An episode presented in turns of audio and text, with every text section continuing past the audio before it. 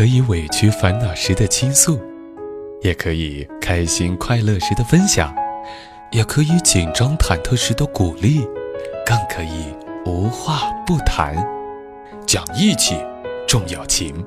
我是男闺蜜。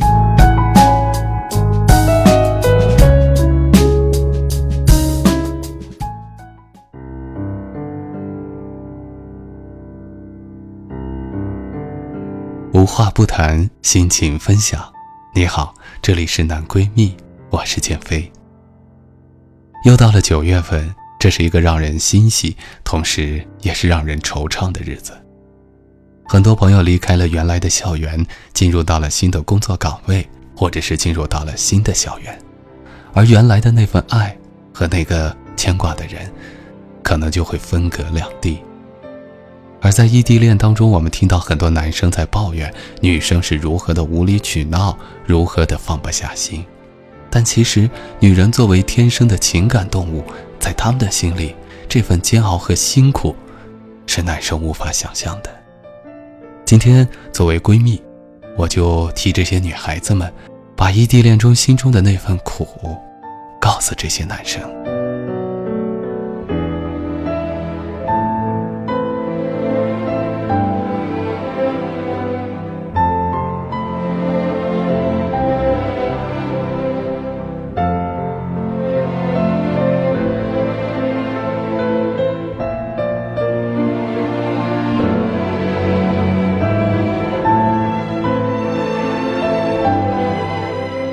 女生来说，异地恋代表什么？上映了好看的电影，知道它下映了，你也没能过来陪他看；买来了漂亮的衣服，穿在身上却不能给最想要展示的人看，只能拍了照片传给你，然后不用猜就知道一定还是回那几个字：挺好看的。笨嘴的男生们。还能要求你什么呢？短信听不到语气，电话看不到表情。考试前的图书馆自习，只能自己去占座，去努力。下雨了也只能自己撑伞。周末舍友们打扮的美美的出去约会，他只能窝在床上玩电脑，等着打了通宵游戏的你，起床后给他一个电话。委屈了，说没事儿，你就真的信以为真，他没事儿。他不舒服，你着急也只能说早点休息吧，多喝点热水。他委屈的掉泪，只有一个简单的想法，就是见到你。可是就算他掉泪了，也只能自己擦。吵架了，你一关机，他就惊慌失措。因为对你们来说，你们仅有的联系就是那个手机，那苍白的十一位数的号码。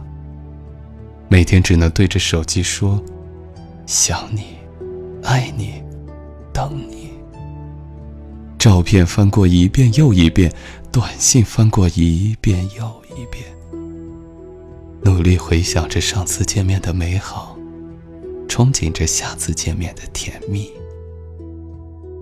而你们看的是不同的人与风景，你这边天气很好，他那里呢？下雨了，他有没有淋湿呢？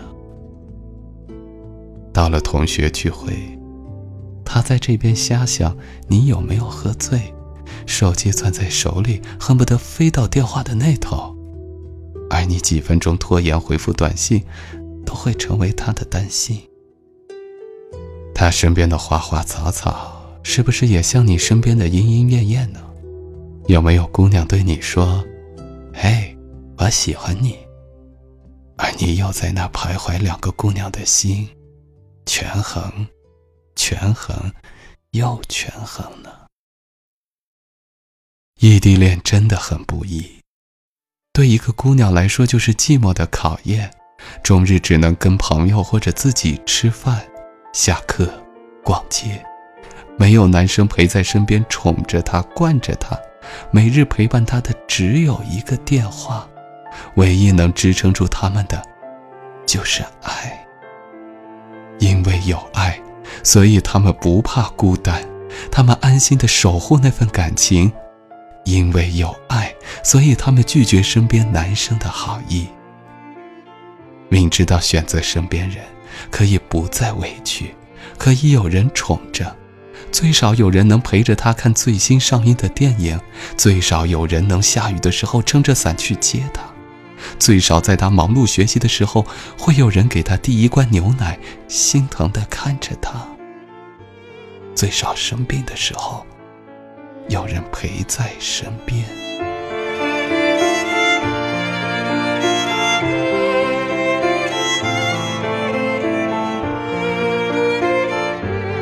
他们都拒绝了，拒绝身边所有人的青睐，只为了你一个不确定的未来。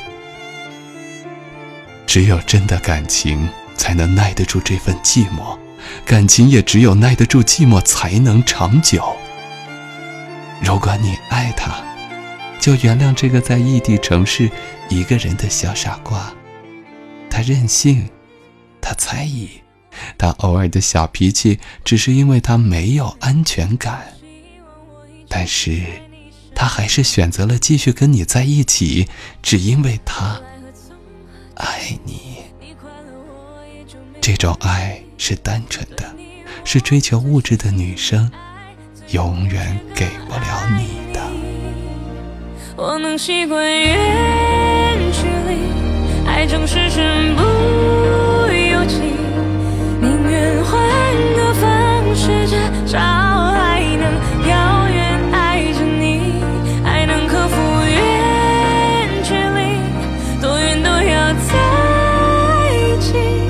你已经不再存在我世界里。请不要离开我的回忆其实，在异地恋当中，无论是男生和女生，都特别的苦，特别的煎熬。只是女人作为情感的动物，更加敏感，更加情绪，所以这份苦和煎熬对于他们来说，感受也更为的深刻，要比男生大得多。回忆往事，我也有过异地恋，相隔三千多公里。四年的时间仿佛过了四十年，每一天都是如此的难熬。所有的情绪，所有的想要表达的爱，只能通过电话、手机和每条限制在七十个字内的短信来进行表达。由于看不到对方的表情，体会不到对方的眼神，误会总是这样充斥着，无法消除。很遗憾。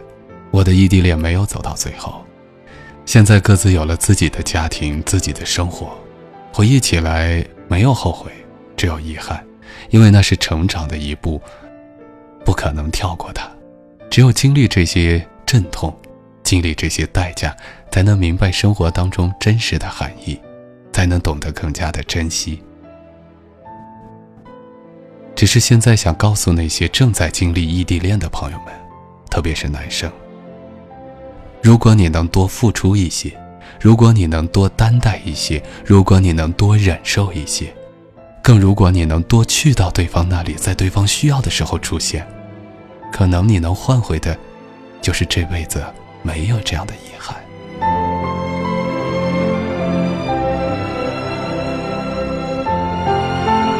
好了，今天的节目就是这样，在这里也邀请你添加我的微信公众平台号“李建飞教书匠”。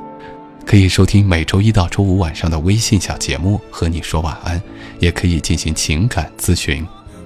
好了，我是建飞，晚安，朋友。